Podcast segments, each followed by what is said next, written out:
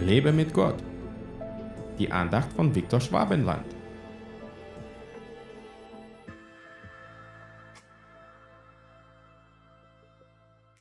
Als sie aber den Stern sahen, freuten sie sich mit sehr großer Freude. Matthäus 2, Vers 10. Wer war das, der sich so sehr freute? Die Magier. Ja, sie haben sich über die Geburt des neuen Königs gefreut. Ob sie es wirklich wussten, was für ein König sie in der Krippe erwartet hat? Wahrscheinlich nicht.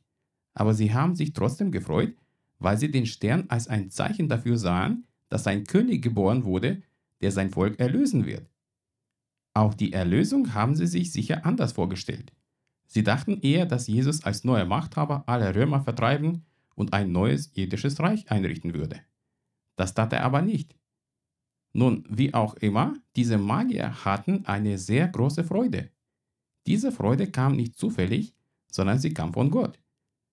Gott gibt vielen Menschen in der Welt oft ein Zeichen seiner Herrlichkeit, was ihr Herz sehr erfreut, aber die meisten von ihnen folgen nicht diesem Zeichen, damit ihre Freude noch vollkommener werden kann.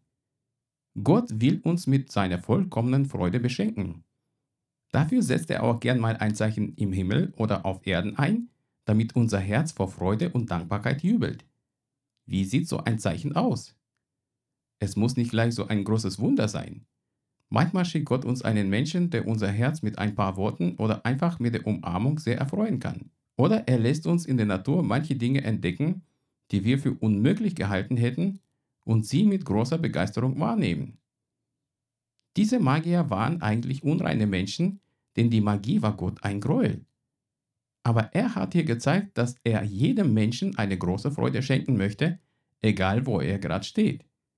Diese Magier haben sonst viel Unheil vorausgesehen und manchen Menschen sogar ihren Tod vorausgesagt. Deswegen war für sie dieser Moment sicher ganz was Besonderes, weil Gott sie auf die Geburt seines Sohnes hingewiesen hat. Laufe mit offenen Augen durchs Leben und entdecke diese Zeichen Gottes, die dir große Freude machen können. Gott segne dich. Hat dir diese Andacht gefallen? Dann teile sie bitte mit deinen Freunden. Ich würde mich sehr freuen, wenn du mich finanziell unterstützt, damit ich meine Andachten und andere christliche Inhalte im Internet kostenlos anbieten kann, damit der Segen Gottes weiterfließt. Infos dazu findest du unter www.viktorschwabenland.de-spende. Fühl dich frei und lass uns gemeinsam das Reich Gottes bauen.